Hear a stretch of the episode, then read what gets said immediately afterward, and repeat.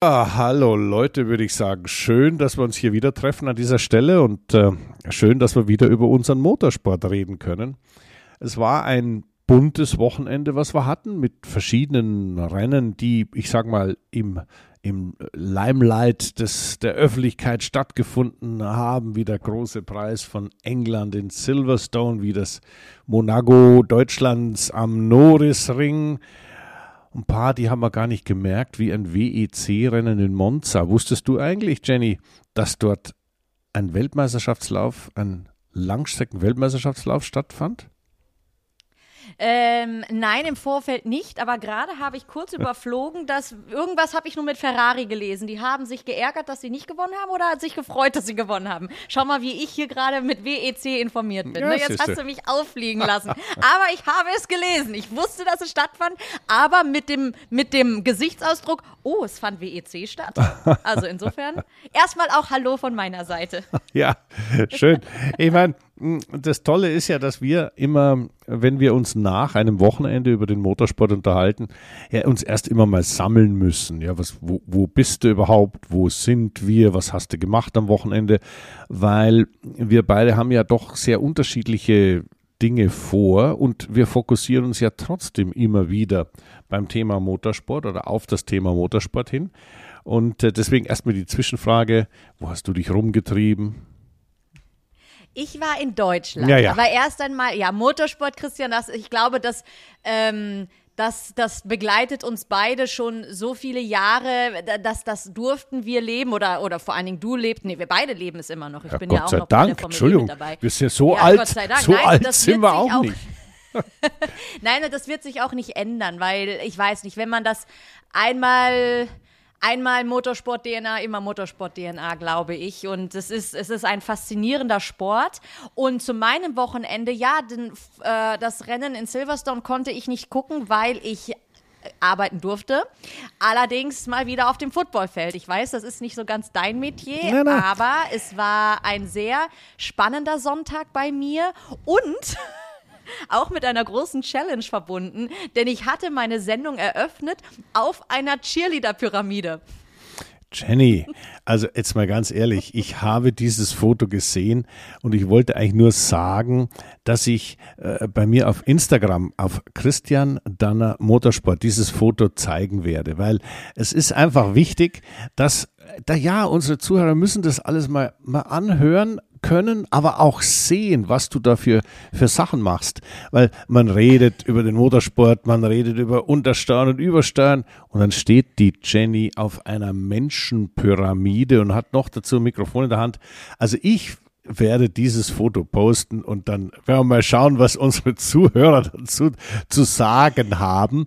Äh, du hast mich sehr beeindruckt und ich meine, wie ist es da oben in luftiger Höhe auf einer Menschenpyramide? äh, die Show zu eröffnen. Das muss, ist schon ein bisschen speziell, oder? Es es, es, es ist speziell. Äh, das habe ich, ich, ich hatte mir am Anfang so gedacht, ach ja, kann man ja mal machen. Und als ich dann am Sonntagmittag im Stadion ankam und wir das ganze Ding mal zum ersten Mal geprobt hatten und ich die Jungs und Mädels da stehen sah und es dann hieß so, wir katapultieren dich hoch und du landest mit den Füßen auf dem Rücken der zweier Mädels, die unter dir steht. Ich erstmal so, okay, zwei Mädchen. Ich so, ich hoffe euch, nein, keine Sorge, den tust du nicht weh. Und okay, dann haben wir es erstmal nur geübt mit, äh, also ich sag mal so 1,50 Meter hoch, nur die Mädchenrücken. Ähm, das ging dann noch. Und dann musste ich mich rückwärts runterfallen lassen in die Arme einiger Jungs. Gut, das gibt, na, da gibt's Schlimmeres an einem, Sonnt an einem Sonntagmittag. Und das ging ja von der Höhe auch noch. Und dann hieß es, oh ja, das hat ja gut geklappt. Dann bauen wir jetzt die ganze Pyramide mal auf. Und da reden wir wirklich locker von dreieinhalb, vier Metern. Und dann stehe ich da und ich bin ja jetzt nicht so groß. Und dann stehe ich da und gucke nur so hoch und denke, okay, jetzt katapultieren die dich da hoch und du musst irgendwie mit deinen Füßen auf dem Rücken landen. Und was ist, wenn du zu viel Schwung hast und vorne überkippst? Na, so weit habe ich dann nicht mehr gedacht. Ähm, in dem Moment habe ich gedacht, na jetzt kannst du es auch nicht mehr abblasen, weil das, das kommt auch doof. Und ich mag ja, ich mag ja Challenges und ich mag solche Sachen sehr. Jetzt haben wir schon, schon gespaßelt, so ja, okay, nächste Sendung kommt dann irgendwie, eröffne ich mit einem Fallschirmsprung, irgendwie lande ich im Stadion. ja. Kein Problem, weil das habe ich auch schon ein paar Mal gemacht. Also ich liebe solche Sachen und ich, wie gesagt, ich liebe solche Herausforderungen. Ich, ich, ich mag das einfach und ich mag es auch sehr gerne, mich selbst herauszufordern. Aber da musste ich dies, das Gefahrenpotenzial mal ausblenden. Naja, und dann war der erste Wurf Jenny hoch, Jenny stand, Jenny wackelte und dann habe ich nur gedacht, okay, also du landest oben, aufstehen ging dann auch. Und wie sollst du jetzt bitte schön das Mikrofon halten und drei, vier Gesetze gerade aussprechen und auch noch so in die Kamera, dass es nach Freude aussieht? Ja, ich sag mal, also wir haben es dann auch gemacht und alles. Wir hatten das, das war aber dann nicht live, das haben wir vorher aufgezeichnet, weil das sonst vom Timing her, ich musste ja auch wieder aus der Pyramide runter. Oh, auch noch Fun Fact, von oben dann rückwärts runterfallen. Das erste Mal, äh, eigentlich war es dreimal insgesamt stand ich da oben auf der Pyramide ein, eineinhalb Mal geprobt und dann eineinhalb Mal quasi für, für, für, Aufge für Aufzeichnung. Und ähm, sich da rückwärts runterfallen zu lassen in die Arme wildfremder Menschen, ähm, ja, das, da habe ich auch in dem Moment nicht gedacht, weil ich glaube, wenn du anfängst zu denken, dann machst du es nicht. Aber beim ersten Flug rückwärts runter, da kam ein Schrei aus meinem Hals. Ja, Jenny, also weißt du, wenn ich mir das so genau anhöre, also eine kurze analytische Zusammenfassung. Du hattest einen, eine Art Zirkusauftritt, wie beim Cirque du Soleil, auf einer Menschenpyramide bestehend aus Cheerleaders und Cheerleaderinnen oder wie sagt man da? Ja, also Mädels und Jungs. Und, und ja. diese Cheerleaders äh, allesamt haben dich dann irgendwo oben hinaufgeworfen und dann und dann hast du dich wieder runtergestürzt. Also ich würde sagen, das ist schon, also großen Respekt, aber ähm, darf ich noch eine ganz kurze, genauso analytische Frage stellen? Äh, warum macht man das? Ich wollte jetzt nur fragen, Entschuldigung. Frage kommt, jetzt hast du noch alle Tassen im Schrank. Na, ja, das wäre eine andere Version dieser Frage hätte, hätte sein können. Hast du sie nur alle? Aber deswegen sage ich ganz einfach, warum? Ja, hat das so gut ausgesehen oder war das im Fernsehen besonders spektakulär? Also ich meine, wir müssen da schon auch ein bisschen Werbung machen für dich. Okay. Traut sich nicht also, jeder. Also Hintergrund, Hintergrund war Witz, entstand im letzten Jahr. Und zwar habe ich da einen Tanz mit den Pyromaniacs getanzt, so heißt die Cheerleader-Gruppe von dem Team Rhinefire. Und das waren jetzt auch dieselben Leute. Und mit denen hatte ich letztes Jahr einen Tanz getanzt. Auch das lange Geschichte zurück. Ich habe früher in meinen Teenagerjahren sehr gerne getanzt und meine Schwester war 2007 Cheerleader bei Rhinefire, als sie noch Teil der NFL Europe waren, in deren letzten, in der allerletzten NFL Europe Saison. Lange Rede, kurzer Sinn. So kam irgendwie das Gespräch mit den Cheerleadern auf und die schmissen dann mal den Satz raus, oh, hast du nicht Lust, bei einem Spiel mit uns zu tanzen? Ich so, ja, cool. Hast du, ja, Jahre, fast Jahrzehnte nicht gemacht challenge, challenge ich mich mal, ob ich das hinkriege mit so jungen Hühnern. Hat geklappt. Äh, wenn man bedenkt, dass wir auch nur drei Stunden geprobt haben und ich wirklich sehr lange nicht getanzt habe, da war ich, hätte ich besser machen können, war trotzdem stolz. Also ich bin sehr selbstkritisch. Jedenfalls meinte dann die Chefin, oh Jenny, du hast das so gut gemacht. Hast du nicht auch mal Lust, auf unsere Pyramide zu gehen? Ich so, na, das muss jetzt nicht sein. Naja, und dann jetzt in diesem Jahr zusammen mit Pro7 und dann war jetzt Heimspiel bei Rhinefire und ich dachte mir so, ich rufe sie an, so ich so, Nini, steht das Angebot mit der Pyramide noch? Ich könnte doch die Sendung da oben drauf eröffnen. Ich weiß nicht, ich, hab, ich, hab, ich war auch nüchtern, ich hatte nichts getrunken, ja, ja, ich weiß ja, es nicht, das, es das überkam hilft, mich. Das hilft, ja. Und, ähm, und sie, ja natürlich, ist doch cool, machen wir. Und, ja, und so kamst du, haben sie dich da hochgeschossen, ja mal so lieber Mann. stand ich dann am Sonntag mal für ein paar Minuten auf einer menschlichen Pyramide, habe mich runterfallen lassen, wurde aufgefallen. Also wer auch immer von denen jetzt zuhört, ich danke euch, ich lebe noch. Und äh, ja, und dann ging die Sendung los. Aber du, Christian. Ja, ja, also Moment, du bevor wir am Wochenende. Ja, also bevor ja. wir den Norrisring gleich mal in Angriff nehmen, Jenny, abschließend dazu, ähm, also das war jetzt toll, aber ist super. Ich werde das Foto äh, hochladen, dass man auch das verfolgen kann, gar, gar keine Frage. Äh, noch eine Frage.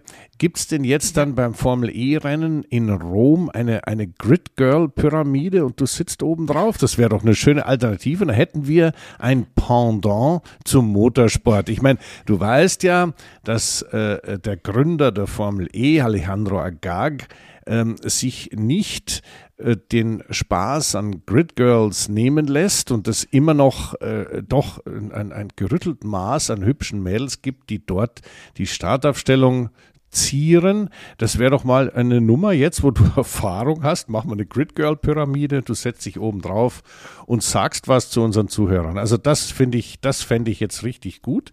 Aber das schreibst du dir jetzt hinter die Ohren als auf die Jobliste. Und ich fange mal an zu erzählen, was ich so gemacht habe. Also ich hatte weder Grid Girls noch eine Pyramide. Ich hatte einfach nur eigentlich eins der absoluten Highlights der deutschen Motorsportszene, nämlich den Norrisring.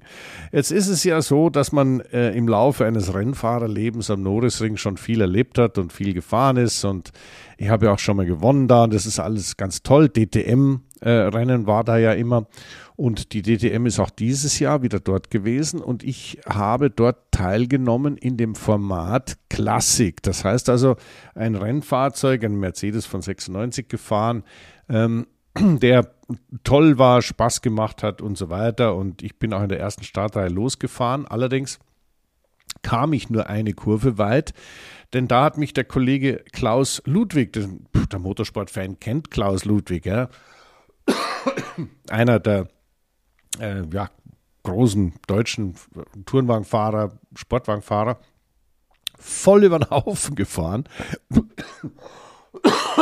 ja, entschuldige. Äh, voll über den Haufen gefahren. Ja, dann war das Rennen im Rennen 1, Kurve 1 bereits wieder zu Ende. Und ich hätte eigentlich heimfahren können. Habe ich nicht gemacht. Ich bin da noch ein bisschen rumgehangen und habe ähm, erst noch gehofft, dass man es reparieren kann für den zweiten Tag. Ging aber nicht, weil die Teile nicht da waren. Aber äh, sagen wir mal so, es hat einen irrsinnigen Spaß gemacht, solange das Auto lief. Ähm, das, das muss ich sagen, auch im Qualifying und so weiter, das war alles super. Es ist eine solche Freude. Ähm, das ist ja ein Auto, 96er Baujahr, ja, also der, der, der Besitzer Thorsten Stadler, der das für die Tourenwagenlegenden vorbereitet, das Auto hat das Picopello hinbekommen, alles war spitze, Auto hatte eine tolle, tolles Fahrwerk, ging wie die Sau. Es war einfach alles herrlich. Klang war da, alles wirklich toll, wie man es gern hat. Und dann fährt mir der Ludwig durchs Auto. Also war ich schon ein bisschen beleidigt, denn hm, wenn das jetzt das letzte Rennen ist für eine Meisterschaft und so weiter, da kann ja mal hart gefahren werden. Aber bei einem historischen Rennen 1 in Kurve 1, den in der ersten Startreihe befiehlt, befindlichen Mitfavoriten, nämlich mich, einfach abzuräumen, da war ich schon ein bisschen beleidigt. Allerdings ist es ja immer so, Motorsport äh, ist Character Building und, und, das hat sich bedauerlicherweise nicht geändert. Seit vielen, vielen Jahren, es geht halt auch mal was schief im Motorsport und das ging schief. Jetzt schauen wir mal, wie es weitergeht. Ich habe noch ein Rennen geplant mit diesem Auto, mit den Tourenwagenlegenden. Äh, in Kopenhagen gibt es einen historischen Grand Prix mitten in der Stadt, Stadtkurs Kopenhagen im August.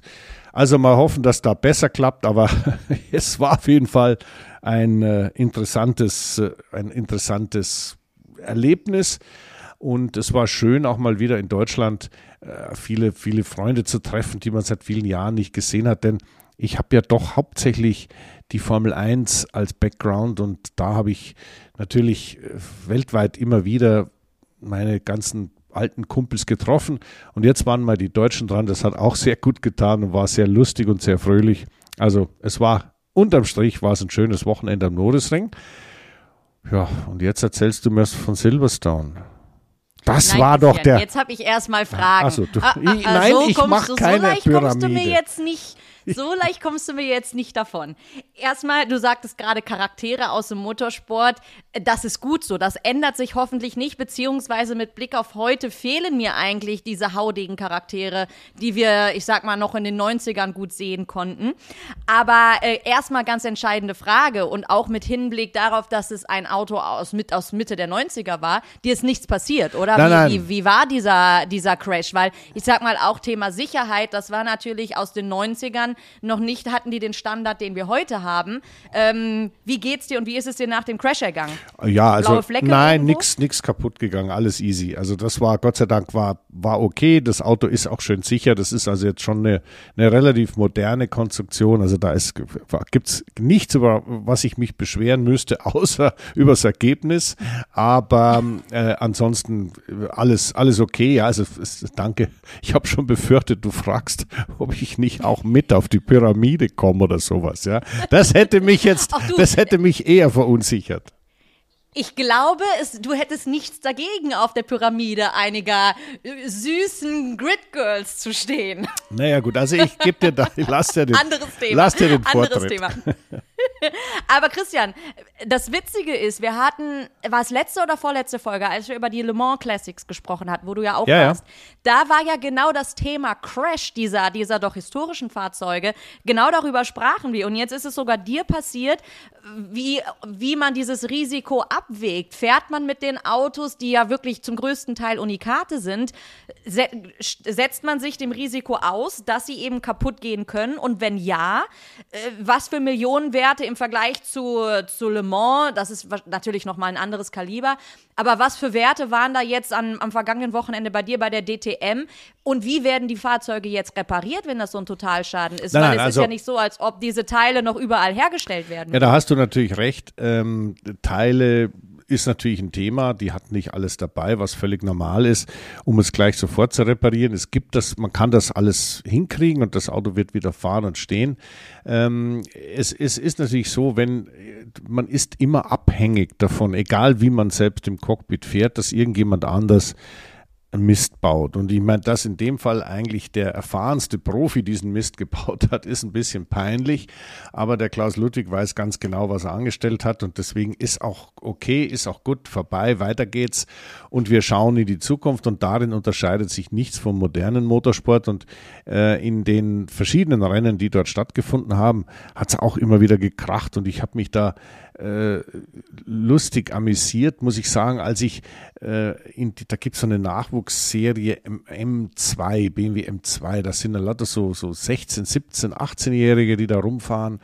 Und ich saß da, habe meinen Kaffee getrunken und, und neben mir haben sich da die, die 17-Jährigen echauffiert, was alles passiert ist und wer wem in die Karre gefahren ist und wieso das und da ist die Tür kaputt und wieso habe ich eine Verwarnung gekriegt. Ich weiß es eigentlich auch nicht. Bin ja nur ein bisschen reingefahren, dem anderen in die Tür und dann sagt der andere, ja, aber die Tür ist doch platt. Ja, es irgendwas äh, muss ja nachgeben und so weiter. Also das fand ich total lustig, wie da äh, unter diesen jungen Fahrern, die ja die erste oder maximal die zweite Saison in ihrem Leben im Rennauto sitzen, äh, da eigentlich genauso diskutiert wird wie unter, unter ich sage jetzt mal, älteren Herren wie, wie Klaus Ludwig, Alfred Heger, meine Wenigkeit, äh, der Roland Asch war auch dabei, Harald Groß ist da mitgefahren. Das sind alles deutsche Größen, die früher mal, ich sag mal, in Deutschland den Ton angegeben haben und da hat sich nichts geändert. Das zeigt wieder, äh, äh, Motorsport hält jung, wenn ich es vielleicht mal positiv so sagen darf.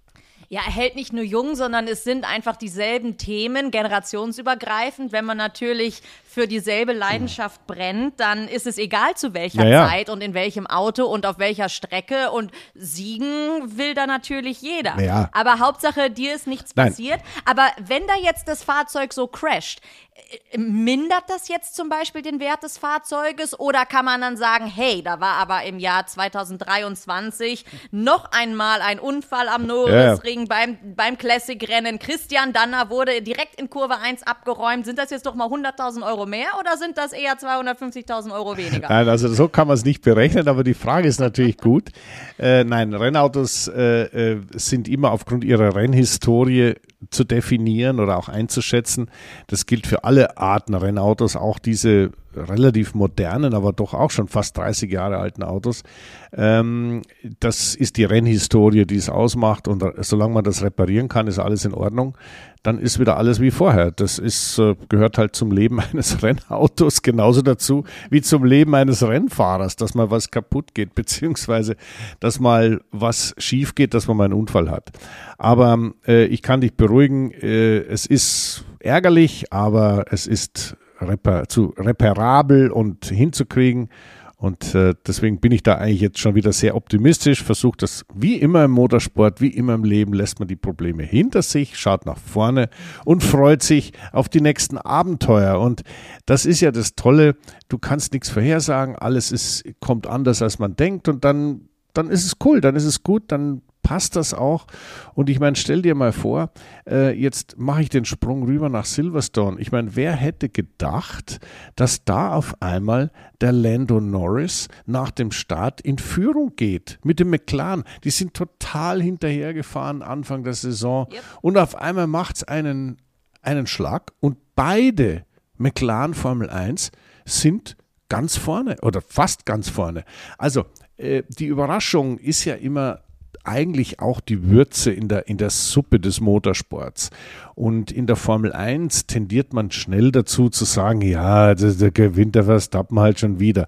Das ist nicht so einfach. Der Sergio Perez äh, zeigt immer ganz klar, wie schwierig das eigentlich ist, auch einen Red Bull in die erste Startreihe respektive auf Pole zu stellen.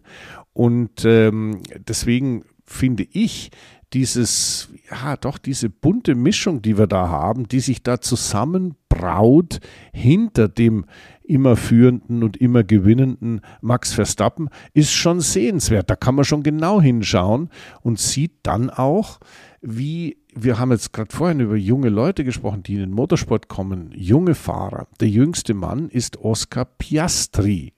Der, der Deutsche kennt Oscar Piastri nicht. Ich meine, der Motorsport-Enthusiast schon, aber, aber was ist um Gottes Willen Oscar Piastri? Also der, das klingt schon mal ganz komisch und dann ist es noch dazu ein Australier, wieso heißt der Piastri und so weiter. Also äh, das ist ein Typ, der in seiner Karriere jeweils in der ersten Saison die Meisterschaft gewonnen hat, und zwar die Formel 3, die Formel 2, und der fährt jetzt seine Rookie-Saison, seine erste Formel 1-Saison, fährt absolut fehlerfrei und ist der einzige, der an diesen Lando Norris, absoluten Spitzenmann, rankam und jetzt dran ist. Ich meine, das sind, das ist ganz toll, sowas mitzuverfolgen, wie so junge Leute sich entwickeln und wie man dann das, das, die Vermutung, ja, aus dem könnte einer werden, bestätigt sieht. Und ähm, es gibt viele Fahrer, die in der Formel 1, ja, die müssen erst Erfahrung haben und dann müssen sie dazulernen. Der Piastri setzt sich da rein und ist von Anfang an dabei. Und da muss ich sagen, habe ich einen riesen Respekt vor dem. Und ich glaube, da haben wir auch in Silverstone so zum ersten Mal so richtig im, in der Formel 1 Öffentlichkeit, weil es weiter vorne passiert ist, nicht weiter hinten im Feld, einen äh, absoluten zukünftigen Champion gesehen, denn ähm, der ist absolut Sonderklasse und das macht Spaß, sowas zu sehen, wie sich das entwickelt. Da wird auch seine Tiefschläge noch haben, aber das ist schön und das dann auch noch bei einem Klassiker wie in Silverstone, ähm, wo Full House ist, das fachkundigste Publikum des Jahres. Also das hat mir schon gut gefallen.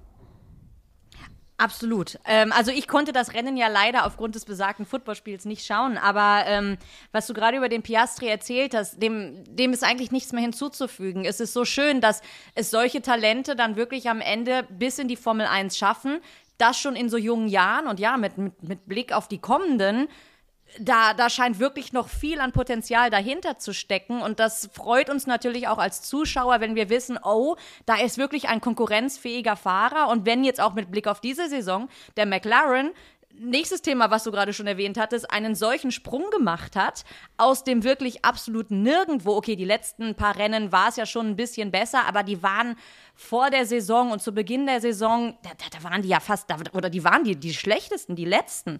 Und jetzt plötzlich dieser Sprung aus dem Nichts heraus, oder nicht aus dem Nichts, harte Arbeit.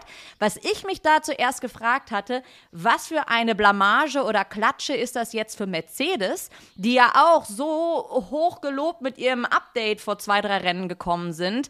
Und da tut sich aber nichts.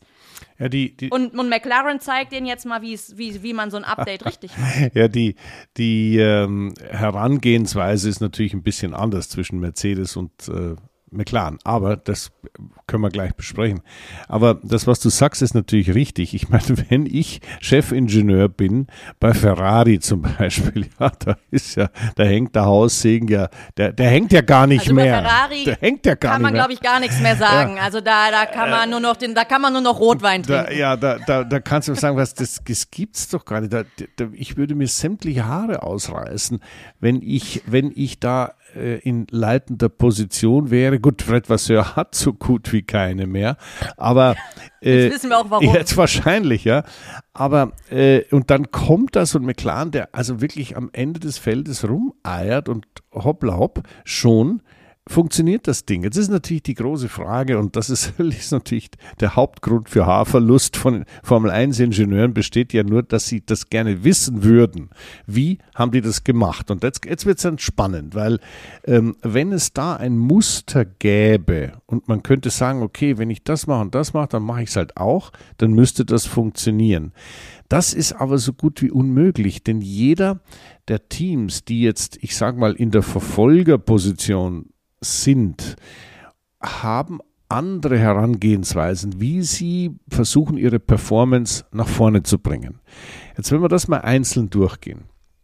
Fangen wir mal bei Williams an. Das ist auch ein, ein, tolles Beispiel, weil der Alexander Albon ja ein von Red Bull verschmähter und gefeuerter Fahrer zu immer neuen sage ich mal, Spitzenleistungen aufläuft, der hatte ein Auto, die haben ein Update dran gehabt, also eine Weiterentwicklung.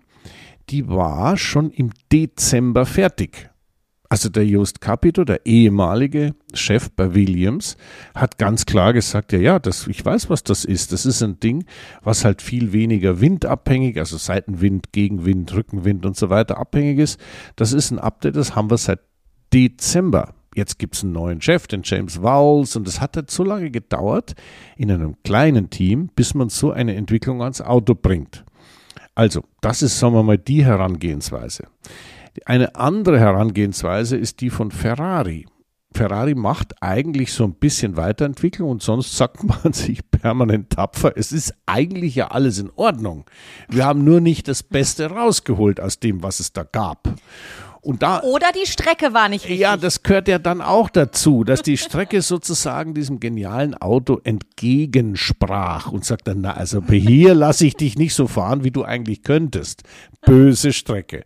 Also, ähm, jetzt lachen wir so ein bisschen drüber. Das ist natürlich für jeden Ferraristi Kopfschmerzen, Herzschmerzen, Magenschmerzen gleichzeitig, weil ein Team, was auf so finanziell soliden Füßen steht und eigentlich auch von der Basis her alles hat, was man braucht, ja, technisch, ähm, das ist schon ein bisschen orientierungslos.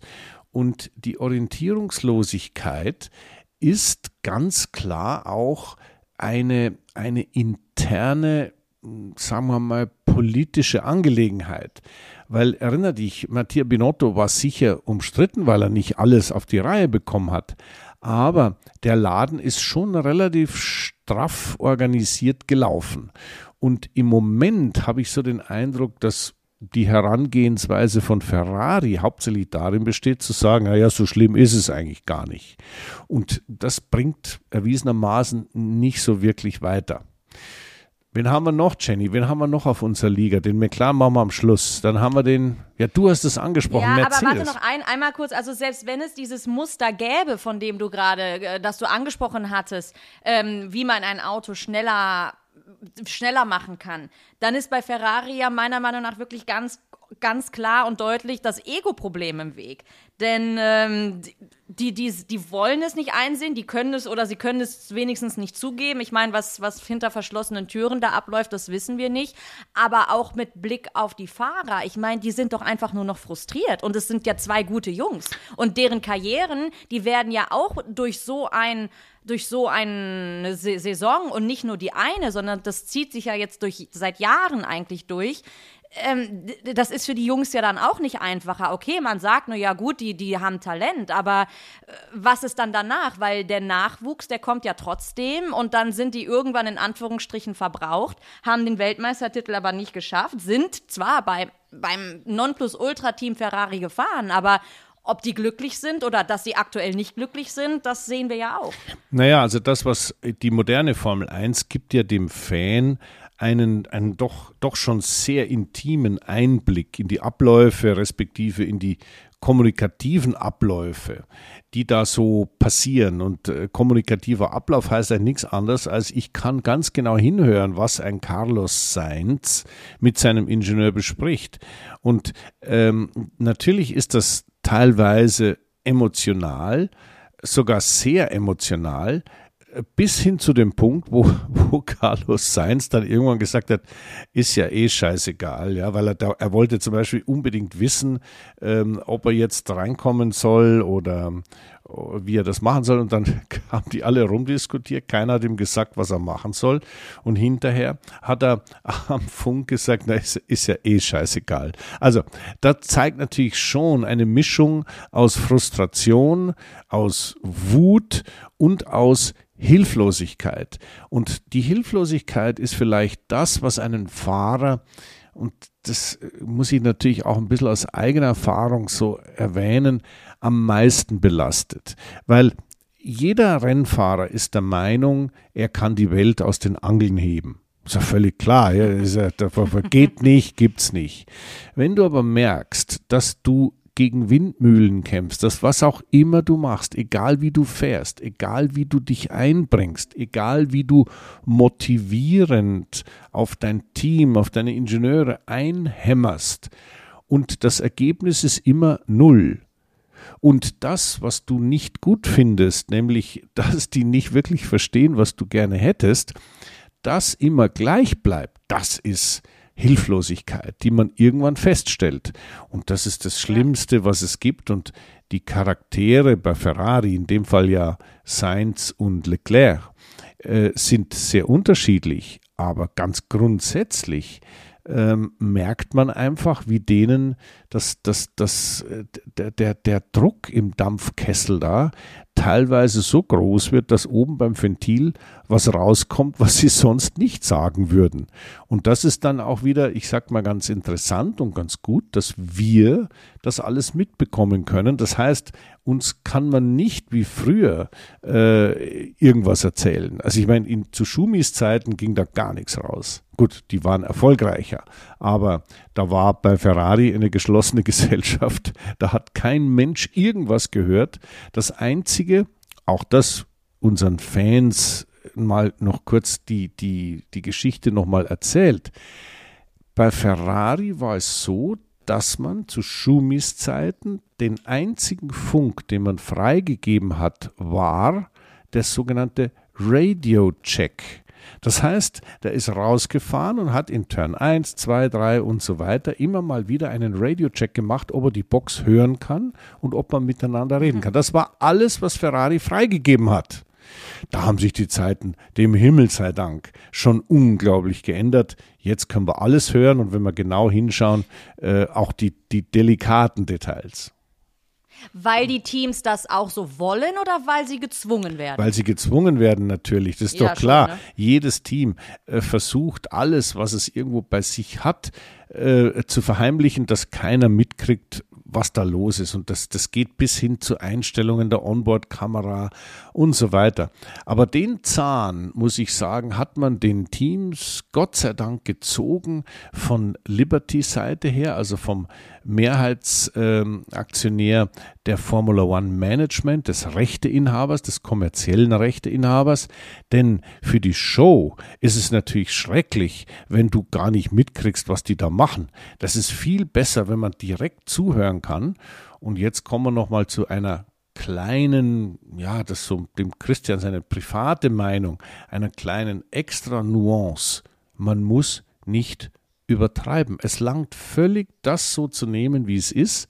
Und die Übertreibung beziehe ich natürlich auf die allseits bekannte und beliebte Serie bei Netflix äh, Drive to Survive. Weil das ist alles übertrieben und, und, und so weiter. Ja, natürlich. Äh, das, okay, dann. Das ist, das ist scripted Reality. Genau. Das, und äh, das, anders kann man das nicht sagen. Das, was den Motorsportfan total anmacht, ist eben echt dabei zu sein. Und das, auch wenn es Mist läuft und, und wirklich doof ist und bei Ferrari wirklich, ich sag ja, der Haussegen hängt nicht schief, da ist gar keiner mehr da, ja. Der ähm, da mitzuhören und das mitzuverfolgen und auch mitzufühlen, das ist schon toll, dass das heutzutage so geht.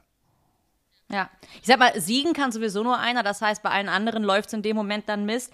Aber diese echten Emotionen, genau die so zu hören, wie du es gerade schon gesagt hast, das ist einfach klasse, denn wir alle kennen. Und das ist nicht nur auf die Formel-1-Fahrer oder andere Rennfahrer bezogen, sondern eigentlich auf jeden Sportler. Egal ob im Fußball, im Football, Tennis, diese auswendig einstudierten nach dem, nach dem Sportevent Pressefragen, Pressekonferenz. Das ist einfach langweilig. Man kann es nicht mehr hören. Man sieht den Sportlern an. Da wird einfach nur noch was abgespult. Aber echte Emotionen habe ich über so viele Jahre in so vielen Sportarten vermisst. Und äh, das ist einfach toll, dass wir das jetzt gerade bei der Formel 1 wieder miterleben. Aber wie gesagt, für Leclerc und auch den Sainz tut es mir einfach nur wahnsinnig leid, weil für so viele Fahrer ist es der Traum der Träume, für Ferrari zu fahren. Aber rückblickend gesehen, und, und da, da beziehe ich auch Vettel mit ein oder auch ein Alonso, eigentlich seit Schumi-Zeiten, war es für jeden doch ein Fluch. Also muss ich ein bisschen. Für Barrichello und so damals schon, aber. Ähm, ja. oder für Massa, aber. aber ähm, ja, also, also Ferrari hat, hat so über so viele Jahre, meiner Meinung nach, so viele Talente irgendwie ja, ja, so ein bisschen. Ich will nicht sagen zerrissen, aber, aber kaputt gemacht. Auch, auch mental. Und nochmal für dich auch als, als aus Fahrersicht. Was rätst du denn jetzt den Jungs? Sollen die so schnell wie möglich da weggehen? Weil äh, offensichtlich ändert sich ja nichts. Weil es ist ja nicht nur Jahr eins so. Es ist ja nicht die erste Saison bei Ferrari so. Es zieht sich ja eigentlich seit Schumis Weggang, Weggang oder übertreibe ich da jetzt? Äh, ja, nein, also mit einer kleinen Ausnahme, auf die ich immer großen Wert lege. Der letzte Ferrari-Weltmeister war, Fragezeichen. Ach, der ähm, ähm, Raikön? Kimi Raikönen, ja, der ja. hat auch noch gewonnen mit Ferrari. Die, die dann am System. Das ging irgendwie unter. Ja, äh, äh, deswegen, Sicht. ja klar, da war nur Schumi, aber äh, das, das ist schon wichtig. Der Kimi mit seinem ganzen Talent und mit seiner stoischen Art, sage ich jetzt mal, der hat das durchgezogen und der ist Weltmeister geworden. Aber was ich sagen muss, ist, die, ähm, die, die alles, was danach kam, die Stars, also Vettel, gescheitert, am System gescheitert, nicht, nicht an seiner Fahrerei gescheitert, am System gescheitert. Dann äh, vorher, vor Vettel war Fernando Alonso. Fernando Alonso ist natürlich damals zumindest noch ein unglaublich aufbrausender, unglaublich, ich sag mal, energiegeladener Typ gewesen der in dieser Kombination bei Ferrari natürlich irgendwann gesagt hat, wisst ihr was, äh, mal schauen, wer hier am längeren Hebel sitzt, ihr oder ich, und hat die dann so hoch genommen. Und damit hat er natürlich auch, ich will nicht sagen kontraproduktiv, aber es auf jeden Fall vorangebracht hat es ihm auch nicht.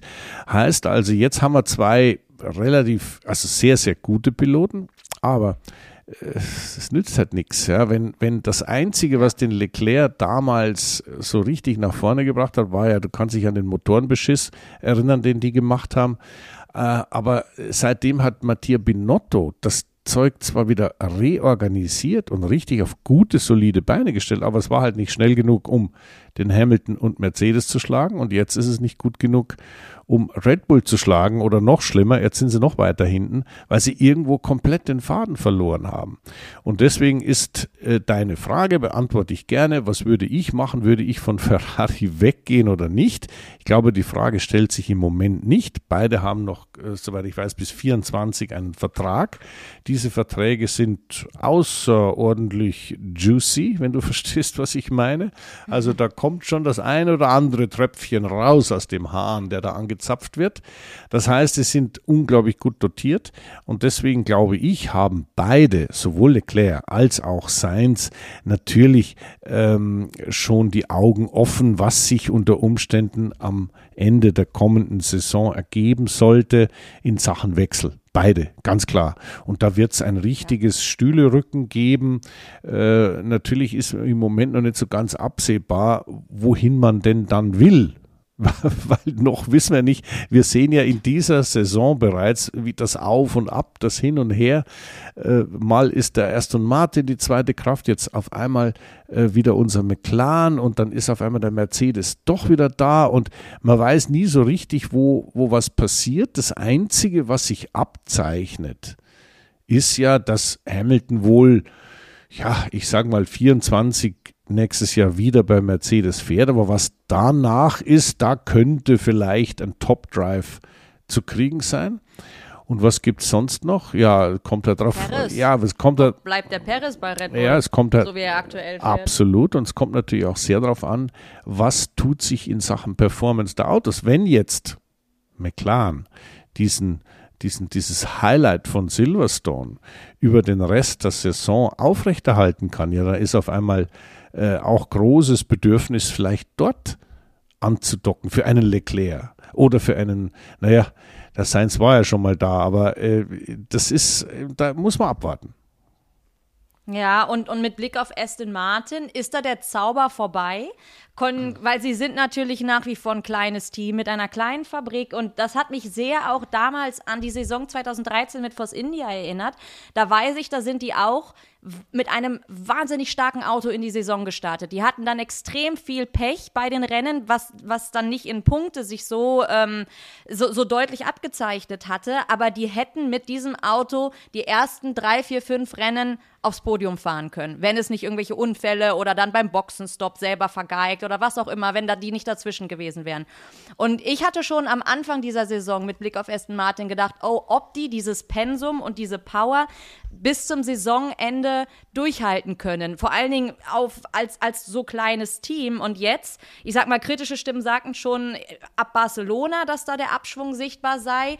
Ähm, Abschwung ist jetzt auch hochge hochgesprochen, aber die anderen Teams, die haben halt nicht aufgehört zu entwickeln. Das macht Aston Martin ja auch nicht. Aber die Frage ist einfach, wie lange können sie da vorne mitspielen? Naja, die, ja, also dass sie jetzt nicht mehr ganz so gut sind wie Anfang des Jahres, ist klar, aber du darfst natürlich das, was Force India damals war, in der Tat ein kleines Team, nicht vergleichen mit dem, was jetzt in Silverstone steht und Aston Martin heißt. Es ist zwar dieselbe, dieselbe Location, es ist auch das Team, was aus Force India entstanden ist, aber im Grunde genommen ist das schon, äh, die, die sind eigentlich schon auf dem Weg hin, in einer Liga zu spielen, was die Teamgröße angeht, äh, wie McLaren oder auf jeden Fall auch wie, wie äh, Alpine.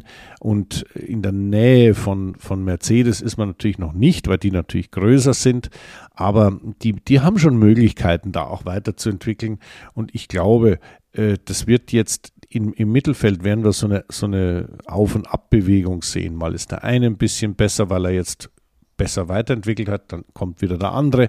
Und das große Fragezeichen, glaube ich, in der Formel 1 ist, okay, der Verstappen ist kein Fragezeichen, der fährt da vorne weg.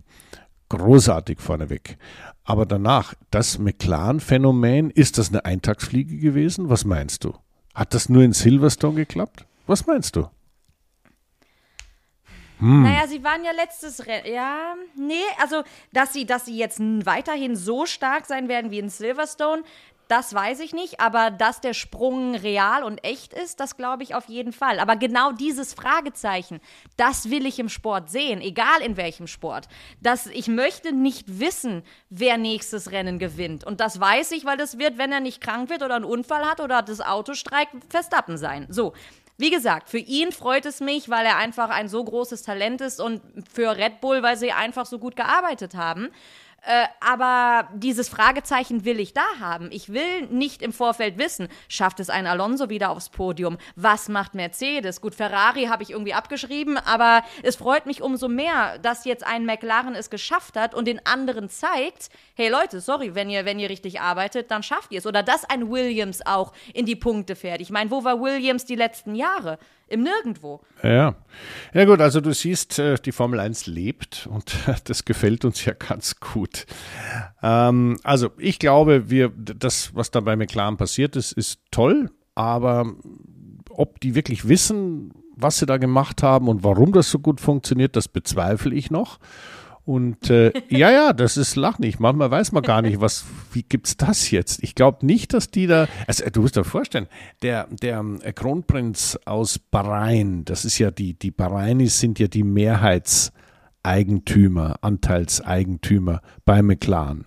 Und nach dem Qualifying, ja, wo die ja auch schon, die waren ja zweiter und dritter im Qualifying, ist der, der Prinz eingeflogen und gesagt, also der König de facto von Bahrain und hat gesagt, aber das, also das ist ja unglaublich, da, da komme ich doch gleich selber und ist eingeflogen und hat dann diesen ganzen Zauber miterlebt. Ich meine, da wird natürlich die Rennbegeisterung gesteigert. Das ist natürlich genau das, was man als Eigentümer, als, als Mehrheitseigentümer eines Formel-1-Teams haben möchte, ist Erfolg und es geht vorwärts und es ist toll. Ich meine, stell dir mal vor, wie schwierig das im Moment bei einem Sauber oder bei einem Alpha Tauri ist, die gnadenlos hinterherfahren. Äh, da ist es schwierig, den Enthusiasmus und, den, und diesen Biss weiter aufrechtzuerhalten. Aber es ist auch da hinten wahnsinnig wichtig. Du musst motiviert bleiben. Du musst motiviert sein, deine Ingenieure antreiben, Spaß an der Arbeit haben. Das gilt für die Fahrer. Du weißt, du als persönliche Betreuerin von Nick de Vries weißt du da Bescheid, ja. Aber es ist auch eine, ja, so eine innere Einstellung. Ich meine, wenn ich jetzt vorne bin und auf einmal wie bei McLaren den Durchbruch erlebe, ist es zwar toll, aber wenn ich hinterher fahre und da, ich sage jetzt mal, ich bleibe mal bei Sauber oder ich bleibe mal bei Alpha Tauri, äh, da wird es schon sehr schwierig, ja. Aber du darfst nie locker lassen. Das ist nun mal Motorsport, das ist Formel 1 und da muss man weiter am Ball bleiben. Und du wirst sehen, das werden auch die wieder schaffen. Nur irgendeinen letzten wird es halt auch immer geben, befürchte ich. Ja. ja. ja. Nichtsdestotrotz ist das natürlich leichter gesagt als getan, weil die menschliche Komponente, die, die, die kennen wir alle. Ja. Und da sind wirklich Charaktere am äh, alle zusammen ge gewürfelt und jeder einzelne von denen will siegen und sieht sich selbst als Besten im Feld. Und ähm, gerade wenn es dann keine Lichtblicke gibt oder wenn dann auch noch von außen die Medien, wie jetzt mit Beispiel auf Nick de Vries, den einen so schon rausgeschrieben haben, dann das, das geht nicht an dir vorbei. Und wie willst du dann freudestrahlend äh, durchs Fahrerlager laufen? Ähm, weil dann würde ja auch jeder sagen, es wieder andersrum deuten und sagen, ja, guck mal hier, der Nick, der ist ja total happy, der müsste sich doch in Grund und Boden schämen ist jetzt ist das falsche Wort, aber der müsste doch total betrübt sein mit seiner mit dem Verlauf seiner bisherigen Saison oder freut er sich, dass er bald nicht mehr nicht mehr dabei ist vielleicht? nein, das, das so, kann also, ich also, ausschließen. Das, halt auch, das, kann ich ausschließen. nein, ich sag, also, nein, na, natürlich, aber ich sag nur, ähm, es ist halt auch ganz schwierig, gerade in der heutigen Zeit, wenn so viele Kameras auf dich gerichtet sind. Wie reagierst du? Lachst du, kann es falsch gedeutet werden? Bist du grimmig, wird es so gedeutet? Ah ja, der weiß, der hat, der hat gerade die Kündigung gekriegt es, es ist halt echt anstrengend. Aber die Jungs haben sich den Job ausgesucht, die wissen, was sie tun. Und da, ja, wenn du, wenn du halt nicht wie ein Verstappen gerade nur vorne gewinnst, dann ist es, gibt es halt auch mal harte Zeiten. Nur die harten kommen in Garten. Genau so ist es. Und ich meine, Jenny, wenn ich jetzt dran denke, dass du äh, allein diese Herausforderung angenommen hast, in 13 Meter Höhe dich rückwärts aus einer menschlichen Pyramide in die Arme von zwei starken Männern zu werfen, dann würde ich sagen. 13 Meter, jetzt, jetzt mache ich es, ja? waren es 33. Äh, ah, okay, ja, da war die Flugphase besonders entscheidend. Ja. Also wenn ich das alles so sehe, ja, dann bin ich eigentlich froh, dass ich jede Woche mit dir ein bisschen plaudern darf und ich freue mich auch jetzt schon wieder auf die nächste Woche. Ich gehe mal davon aus, dass du das mit den Pyramiden jetzt sein lässt im Sinne von been there, done that, alles erledigt, Haken dran.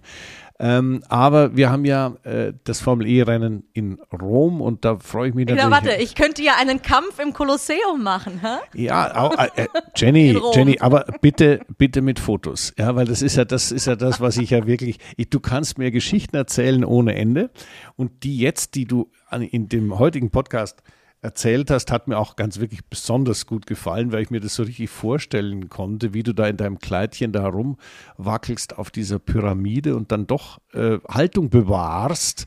Also finde ich alles, finde ich alles großartig. Und wenn du jetzt im Kolosseum in Rom irgendwas vorhast, erzähl es uns. Ähm, vielleicht, wenn wir den Podcast abgeschlossen haben, äh, rufst du mich nochmal an. Ich habe da schon die eine oder andere Idee. Dann, äh, glaube ich, können wir nächste Woche mit dem Kolosseum beginnen, dann die Formel E besprechen und ein bisschen Ausblick machen auf das, was in der Formel 1 auf uns zukommt. Wollen wir das so angehen? Klingt nach einem guten Plan. Sehr gut. Solange, solange ich jede Woche noch hier heile sitze ja. und mit dir reden kann. Ganz genau. Naja gut, also ich bedanke mich auf jeden Fall bei euch, dass ihr äh, wieder da wart, wieder dabei wart und bei dir, Jenny, äh, dass du uns so äh, bunte Stories, Hals- und Beinbruch-Stories erzählen konntest. Fand ich also ganz toll. Vielen, vielen Dank und ja, freue mich schon auf das nächste Mal. Dem ist nichts mehr hinzuzufügen. Auch von mir ein Dankeschön fürs Zuhören und ich freue mich auf die nächste Woche.